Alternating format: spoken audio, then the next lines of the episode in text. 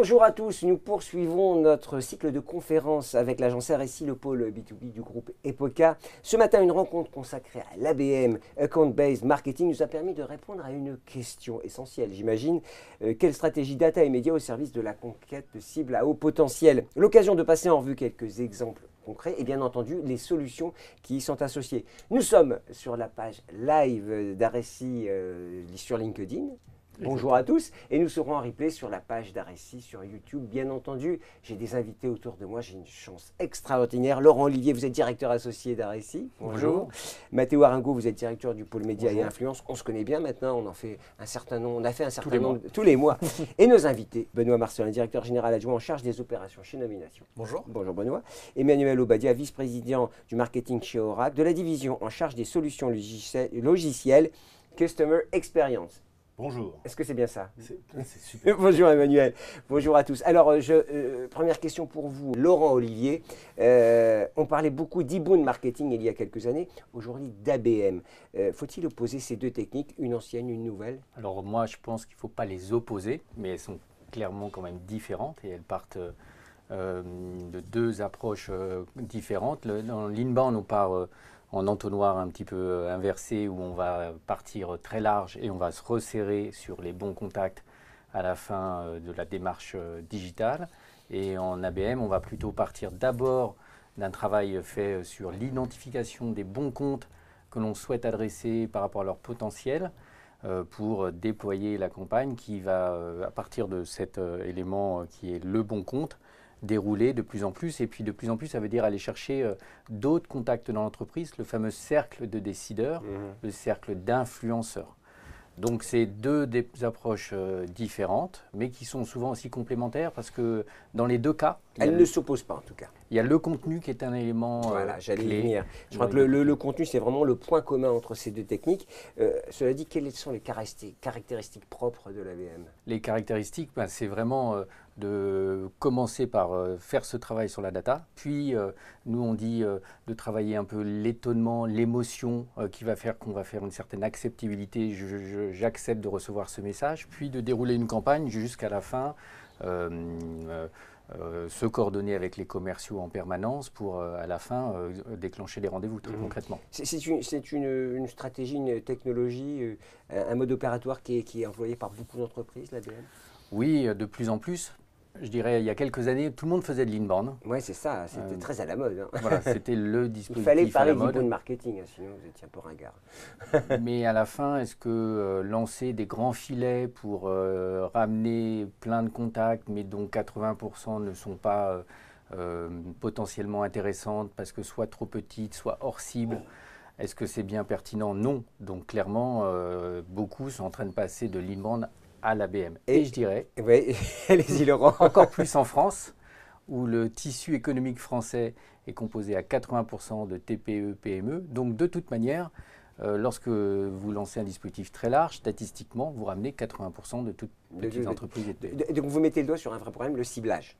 Hein, je crois que c'est le, Mathéo, c'est une des clés hein, du succès, le ciblage publicitaire. On parle euh, de IP advertising, de la publicité diffusée euh, par le ciblage de l'adresse IP, pour aller encore plus vers ce que disait Laurent, vers mhm. plus de précision. C'est important. En fait, c'est, le ciblage est important, mais il faut se poser les bonnes questions. C'est, qui les, types de sociétés que je veux cibler? Si je ne connais pas la liste, c'est quel code NAF et apparaître avec ces sociétés, ou même quel secteur, ou quelle taille, ou quel chiffre d'affaires à les sociétés que j'ai vu cibler. Mhm. Donc à partir de tout ça, nous, on commence, on accompagne aussi à trouver la liste des sociétés. Et techniquement, pour les IP targeting, c'est trouver sa liste des sociétés, transformer ces sociétés sur une IP, mhm. une adresse IP qui c'est l'adresse qui est connectée à les codes de Wi-Fi, pardon, mhm. à les Wi-Fi de chaque société. Et à partir de ça, on a des partenaires qui nous aident à identifier les sociétés qui se connectent dans son site internet, n'importe lesquelles, et on diffuse la pub à les sociétés avec une adresse IP, avec une machine. Ah, et on bannière en vidéo. Dites-nous en plus, ça marche Ça, c'est au ça marche énormément bien. C'est les taux de transformation qu'on qu'on a aujourd'hui avec la même, c'est trois fois plus qu'avant ah avec l'inbound. C'est très technique. C'est technique, mais c'est facile à mettre en place. C'est-à-dire, avec un bon oh, expert, c'est facile. Hmm. Après, c'est comme. Un expert à réussir, si possible. C'est comme la- l'invitation VIP à, à une soirée. C'est ça. C'est j'ai une liste. Expliquez-moi, expliquez-moi. Moi, j'aimerais bien être un VIP aussi. Donc, ça veut dire euh, aller choisir la bonne personne pour le bon profil, pour le bon produit, pour la bonne séquence de vente, c'est ça? Il faut partir de la société. C'est la société que je veux. Ouais. Et après, on va affiner la, la bonne personne dans la société. Une question, puisqu'on est sur, en live sur LinkedIn, hein, je le rappelle. Comment utiliser LinkedIn dans une démarche ABM Alors, LinkedIn, c'est connu comme ABM. C'est la plateforme de l'ABM d'abord. Et c'est l'endroit que toutes les sociétés sont inscrites avec son page, avec euh, son profil personnel. Je travaille où, qu'est-ce que je fais, où est-ce que je fais mes études. Donc, LinkedIn nous permet aujourd'hui de faire un account-based marketing pour la, publicité. Donc, je vais renseigner une liste des sociétés que je veux cibler. Et après, je vais diffuser un bon contenu, que c'est la démarche de l'agence de créer un bon contenu pour la bonne personne. C'est une technologie qui est mûre, qui est aujourd'hui au point, vraiment. euh, Ça commence, on est à 80%, je pense. D'accord, donc 20% à conquérir. Ce sont souvent les derniers mètres les plus compliqués à réaliser. Vous êtes d'accord, messieurs? En partie. Alors, Benoît Marcelin, alors vous nous direz pourquoi en partie simplement, Emmanuel. Benoît Marcelin, je, je rappelle que vous êtes directeur général adjoint en charge des opérations chez Nomination. C'est ça. Tout le monde regarde Nomination, tout le monde rêve d'être dans Nomination, bien entendu. Alors, vous êtes le monsieur data, hein, surtout, Oui, et, aujourd'hui, et La casquette data. Et en ABM, tout commence par des bonnes bases. Alors, quelles sont les spécificités d'une base de données dédiée à l'ABM, justement? En fait, euh, pour euh, rejoindre ce qu'on disait tout à l'heure, c'est euh, c'est pas 80%, c'est encore pire. En France, il y a 5 millions d'entreprises, Ouais. 5 millions d'entités juridiques. Il n'y en a que 5000 qui font plus de 250 salariés. Ça veut Oui. dire que si vous avez une démarche ABM, vous êtes forcément sur, ce, sur ces 1%, 0,1% des Donc, tout le monde se base sur ce segment, en réalité. Tout le monde se base sur ce segment. Donc le premier sujet, c'est comment j'identifie. Et euh, là, on a souvent des discussions avec nos clients, c'est assez étonnant. Euh, on ouvre finalement un petit peu le, le capot et on va voir ce qu'il y a dans leur base à eux. Et dans les bases de nos clients, on se rend compte que souvent, c'est quand même pas très jojo. Quoi. Euh, on peut se le dire. Euh, Ça veut dire quoi ça veut dire que dans un CRM, normalement, ce que vous avez, c'est que vous avez vos clients, vos anciens clients, et les gens que vous n'avez pas réussi à convaincre. Par contre, tous ceux que vous voulez prospecter aujourd'hui, vos nouveaux, vos futurs nouveaux clients, en fait, ils ne sont pas dans votre CRM. Et même globalement, les commerciaux, Pourquoi ils n'y sont pas? Ben, parce que personne n'a fait l'effort d'aller les qualifier. D'accord. Quand vous êtes opérationnel, Personne, vraiment, ou c'est euh, quelque chose qui émerge? Euh, quasiment personne, parce qu'en fait, c'est une démarche très compliquée. Si vous n'êtes pas dans, une, dans un programme d'ABM, quel enjeu vous avez, quel bénéfice vous pouvez retirer d'aller qualifier des choses que vous n'allez pas exploiter directement dans votre CRM La réponse, c'est pas grand-chose. Mhm. Euh, on parlait de cercle de décision. En moyenne, on dit qu'il faut entre 5 et 10 personnes dans une entreprise. Euh, il y a 5 à 10 personnes dans une entreprise qui prennent une décision d'achat. Donc quand vous êtes fournisseur, vous devez convaincre ou influencer 5 à 10 personnes dans une entreprise. Mhm. En moyenne, quand on fait des audits de CRM, on se rend compte qu'il y a entre 2 et 3 contacts maximum seulement par entreprise présents dans votre CRM. Ça veut dire que même si vous connaissez le compte, de toute façon, vous ne connaissez pas les bonnes personnes. Donc le premier enjeu, en fait, c'est celui-ci. C'est se poser avec l'équipe commerciale, leur demander, mais vous voulez prospecter qui? Vous voulez que le marketing vous ouvre des portes dans quelle société? Et c'est pas évident, parce qu'une fois qu'on vous a dit, bah moi j'aimerais bien euh, prospecter J'ai l'impression qu'on revient aux bases du marketing. Quand on, le- on remet tout à plat, en c'est fait. pas qu'on remet tout à plat, c'est que pour décliner ensuite une, une approche euh, qui donne envie, une approche intelligente avec des outils, euh, la structurer, il faut de la data. Sans data, en fait, bah, vous allez contacter les mauvaises entreprises Oui, et les mauvaises personnes. Donc l'ABM, c'est innovant parce que euh, c'est une approche qui est beaucoup plus ciblée, beaucoup plus efficace, mais le, le fondamental d'une démarche marketing B2B, il est là, hein, c'est vous voulez cibler qui quelles entreprises, quelles sont les caractéristiques de ces entreprises, à l'intérieur, quelles sont les personnes qui comptent pour vous, et au final, quel message intelligent vous leur apportez à, ces deux, per- à cette combinaison entreprise-personne. Donc ça exige une, une vraie vision, une vraie compréhension, Ça une exige vraie en fait intelligence en fait une, une intelligence data Mhm. euh, qui est... euh, Et bah, du message, puisqu'on parlait contenu avec Tout Nathalie fait. tout à l'heure. hein. et donc, on- tout le sujet, c'est Qu'est-ce qu'on traduire, leur dit à ces gens-là, hein, évidemment c'est traduire tout ça de manière très opérationnelle. Il y a peut-être aussi une démarche aussi qui, qui est de, quand on fait du commerce, dire c'est plus facile de vendre de l'additionnel que de faire du newbie. Donc peut-être que les, les- les- les commerciaux ont traditionnellement une, volonté où ils freinent un peu quand il s'agit d'aller ch- démarcher dans le dur. C'est jamais moins, c'est c'est toujours plus facile effectivement de prendre son téléphone et d'appeler un client en lui demandant si par hasard il n'aurait pas besoin de quelque chose de plus. De plus, oui. Parce que, a priori, euh, votre client, sauf s'il est très fâché, il va vous répondre. Même si vous dit non, au moins vous allez cocher la case j'ai fait l'effort Oui, de. Euh, alors qu'un prospect qui ne vous connaît pas ou pas encore, sur lequel vous manquez d'insight, ce n'est pas aussi évident que ça de prospecter dans le dur. Et tout l'enjeu de l'ABM, c'est justement ouvrir la porte Mhm. et faire en sorte que le commercial n'arrive pas comme un cheveu sur la soupe, Bien mais sûr. il arrive dans un terrain, on va dire, euh, travaillé par le marketing, sur lequel l'acceptabilité de la prise de contact va être forte. L'expérience hein, euh, client, l'expérience utilisateur est, est essentielle, on le voit bien. hein. Quelle est la qualité de l'expérience quand on reçoit un message? L'expérience client, c'est fondamental pour les entreprises euh, aujourd'hui. C'est-à-dire que euh, c'est le différenciateur qui va faire qu'une marque peut s'installer dans la durée ou pas. Et on a vu, et il y a beaucoup d'exemples de marques qui n'ont pas fait suffisamment, suffisamment d'investissement en, en- en expérience client et qui, euh, bah, des grandes marques qui n'existent plus ou qui sont en déclin. Mhm. Et à contrario, des nouvelles marques qu'on utilise au quotidien, hein, le- je- on va faire de la pub pour les mêmes. toujours. Attention, oh, citez-en au moins deux. Pour, euh, Mais pour- euh, euh, on a une expérience sur Uber ou Airbnb qu'on cite le plus souvent comme des gens qui ont déplacé des industries qui existent, Bien qui sûr. ont fait des choses dans les industries qui existent, tout simplement pourquoi? Parce que c'est une expérience client différente et qui correspond euh, au moment d'aujourd'hui. Donc c'est un point fondamental.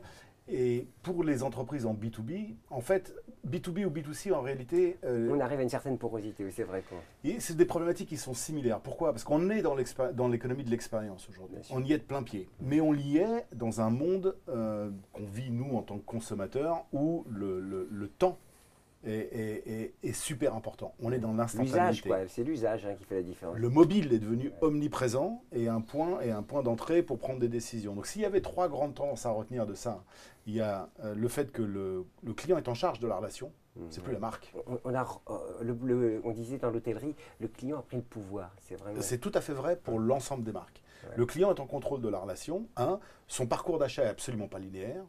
Il s'attend à avoir une relation avec la marque qui hyper personnalisée, non seulement en termes de contenu, mais sur quel canal, euh, quel, euh, à, quel moment de la journée, ou quel- sur, quel, sur quel appareil. euh, mobile ou autre chose, va, va se produire le prochain engagement. Et puis l'arrivée de ce qu'on appelle les micro-moments, qui a complètement chamboulé, qui fait que la vie des marketeurs en B2B est devenue infernale. C'est que à tout moment, vous êtes en train d'attendre, vous l'avez vu comme moi, vous attendez quelque part, le portable euh, arrive devant, et là, vous pouvez prendre décision. Ouais. Le, le- le cas absurde, c'est euh, euh, la personne qui veut acheter quelque chose dans une boutique et qui va vérifier sur Bien un sûr, vendeur de on l'a e-commerce. tous fait, hein, je vous pense. l'avez jamais fait, vous l'avez jamais fait, et vous achetez sur le. Cette problématique, elle existe donc euh, pour les marques B2C, mais pour les marques B2B, en fait, on pense que c'est plus B2C ou, B2, ou B2B Mhm. le problème. Pour les marketeurs, c'est le B2Me. On veut avoir une relation J'ai personnalisée, appris quelque chose. hyper le B2Me. personnalisée. Le J'adore hein, B2Me. le B2Me. Alors les technologies répondent à cette problématique. Alors les technologies, oui, parce que imaginez-vous la problématique. La problématique, c'est d'établir et de maintenir une conversation avec des individus à l'échelle de millions d'individus. Alors pour du B2C, bon, bah, la prise de décision va se prendre au foyer, mais pour euh, l'entreprise, c'est un cercle de décision. Et vous avez effectivement 6 à 10, 7 à 17, ça dépend des chiffres, mais enfin, donc vous avez du monde là-dedans. Et ces gens-là n'ont pas les mêmes intérêts dans le cercle de décision et ils sont aussi des êtres humains, donc ils répondent à des émotions. Et vous devez engager la conversation en personnalisé à cette échelle-là. Pour faire ça, si vous n'avez pas de technologie, c'est très compliqué. C'est très compliqué. Euh, un mot aussi, parce que évidemment, quand on parle contact direct, euh, expérience, on parle RGPD. Encore aujourd'hui, hein, ça fait plus d'un an, mais la RGPD, c'est toujours là. Alors on rappelle, le règlement général de protection des données, euh, c'est pas compliqué euh, avec ce, En cette fait, nouvelle euh, réglementation. Il faut avoir en tête quelque chose de très important, c'est que le RGPD, sur le B2B, ça ne change rien. Alors, c'est pas moi qui le dis, hein, vous Ouais. pouvez aller sur le site On, de on la voit à l'écran. hein. Euh, le RGPD ne change pas le- les règles de prospection. C'est-à-dire que si vous êtes en B2B, dans la mesure où vous avez un message qui est ciblé, c'est-à-dire que vous adressez la personne en fonction de son rôle dans l'entreprise, vous pouvez le prospecter euh, sans lui demander son accord préalable. Donc le RGPD ne change pas le contexte, par contre il renforce l'exigence euh, sur toute la partie back-office, la partie outils, la partie gestion de la donnée, mais sur le fait de prospecter quelqu'un, oui. La méthode, elle ne change pas, c'est surtout euh, un peu d'éthique hein, dans, Exactement. dans- dans- dans l'approche qu'on doit tous savoir. Euh, Emmanuel Obadia, on, on parle aussi, alors euh, on avance hein, dans le débat, pardonnez-moi, mais il y a des termes On va techniques. utiliser des acronymes. Des acronymes, voilà. Vous avez, on parle beaucoup de CDP. Alors, Customer Data Platform, Oui. ça sonne un peu comme un nouveau mot aujourd'hui, hein, euh, magique. Euh, après le DMP, alors Data Management Platform, euh, est-ce que c'est vraiment dans une stratégie d'ABM Alors, c'est- je vais rejoindre ce que, ce que mon confrère dit, c'est-à-dire que la donnée, c'est au cœur de la problématique. Si la donnée n'est pas en place, mais la donnée, ça veut dire beaucoup de choses. Ouais. On met derrière donnée beaucoup de vocables. Donc, je vais essayer rapidement de vous décrire à quoi on fait référence en termes de données. Le professeur Obadia va donner un petit coup de, de Professeur, pas du tout. Professeur, pas du tout. Mais euh, on, on- on distingue trois types de données. La donnée first party, la donnée second party et third party. Jusque-là, rien de compliqué. First party, c'est la donnée client que vous avez, mais qui correspond à tout ce qu'un client a pu faire avec vous, avec votre entreprise, avec votre marque. D'accord? Donc c'est à travers les silos, que ce soit au marketing, aux ventes, aux services, euh, dans l'e-commerce, etc. Donc ça, c'est votre first party data.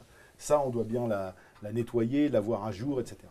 À ça, vous avez probablement des partenaires avec lesquels vous échangez de la donnée. Hein, le- L'exemple le plus célèbre, c'est McDonald's et Coca-Cola. Ça aussi, ça rentre en ligne de compte. Vous devez pouvoir avoir accès à ces profils. Et puis la troisième, c'est celle qui nous arrive du monde moderne, c'est-à-dire tout ce qui est comportemental sur le digital. En B2B, 80% de la- de la- de la- du cycle d'acquisition d'informations pour les gens qui participent à un achat se fait en ligne. Donc vous avez- et ça laisse des traces. On laisse des traces Ouais. partout. Et donc ça, c'est la Ça laisse de l'information. Ça laisse de l'info. Ça laisse de l'info sur vous, même si, grâce à RGPD, on reste anonyme. Mm. Mais je vous connais en tant que profil. Je ne sais pas qui vous êtes, mais je sais où vous travaillez, où vous avez été voir euh, des choses qui vous intéressent, sur quels sujets vous avez engagé, etc. Et ça, vous voulez le ramener. Où est-ce que vous mettez ces trois choses-là? Parce que vous devez les avoir pour savoir comment engager avec le prospect ou le client. Eh ben, c'est la CDP, c'est la Customer Data Platform. C'est là-dedans que vous allez euh, euh, faire en sorte que cette donnée vous soit utile en action. Alors nous, on préfère Customer Intelligence Platform, parce qu'avec la donnée simple, vous ne faites pas grand-chose. Oui. Ce qu'il vous faut, c'est qu'est-ce que je fais avec ça? Qu'est-ce qui se dégage de ça pour suggérer la prochaine interaction Oui. avec la personne sur le bon canal, avec le bon message, au bon moment, et on- tout ça en temps réel, Oui. avec beaucoup Parce que la collecte en soi, ça n'a pas d'intérêt. Ce qui compte, c'est comment je Qu'est-ce qu'on en fait Qu'est-ce qu'on en fait, ouais. Et donc, l'ADMP en complément, c'est tout ce que vous pouvez aller renifler des gens que vous ne connaissez pas. Mhm. D'accord? C'est c'est un outil qui est plutôt pour les publicitaires. Mais vous devez connecter les deux Mhm. parce que ça informe. Ce que les gens font sur les médias informe, et sur les sites web, et sur les réseaux sociaux, informe en temps réel votre base de profil.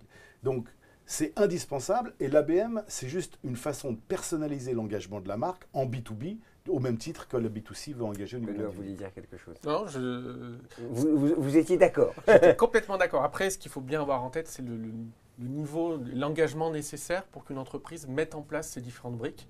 Euh, ça ne se fait pas du jour au lendemain. Ah non. C'est là où je voulais en venir d'ailleurs, messieurs. Moi, quand je vous écoute et quand on parle de tout ça, c'est une expertise euh, importante qu'il faut avoir au sein de l'entreprise ou avec une agence de toute façon.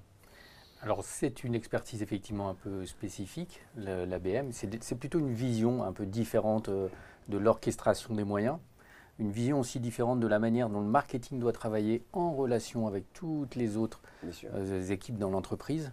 Euh, et donc, euh, on voit bien qu'il y a un peu de la technique, il y a l'approche contenu, il y a LinkedIn, le social, il faut réorchestrer ça différemment. Et le rôle de l'agence, ça va être de mettre tout ça en œuvre, d'activer les bons leviers, euh, la bonne base de données, euh, combien de contacts, est-ce qu'on en achète beaucoup, est-ce qu'on fait plusieurs segments, et d'aider aussi à, à structurer des réunions chez notre client Ouais. pour qu'on mette tout le monde d'accord. Je dis souvent, nous, on est un peu le casque bleu qui va faire en sorte que... Euh, bah, tout le monde, euh, euh, les commerciaux ne se disent pas, se disent pas, tiens, encore une campagne du marketing qui nous tombe qui dessus. nous tombe dessus, qu'ils nous demandent de faire Ça ça. n'arrive jamais.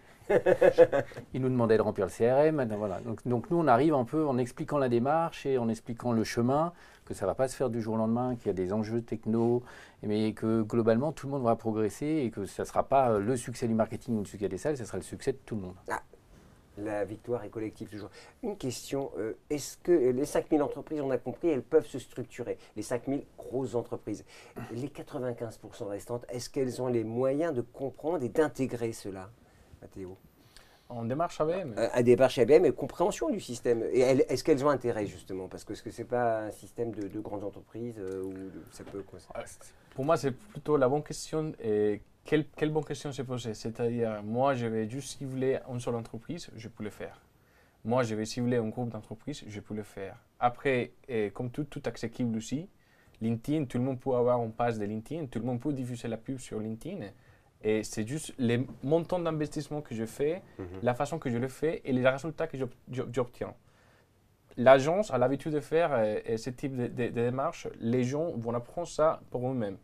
Trois des cinq clients comprennent qu'est-ce que c'est l'ABM.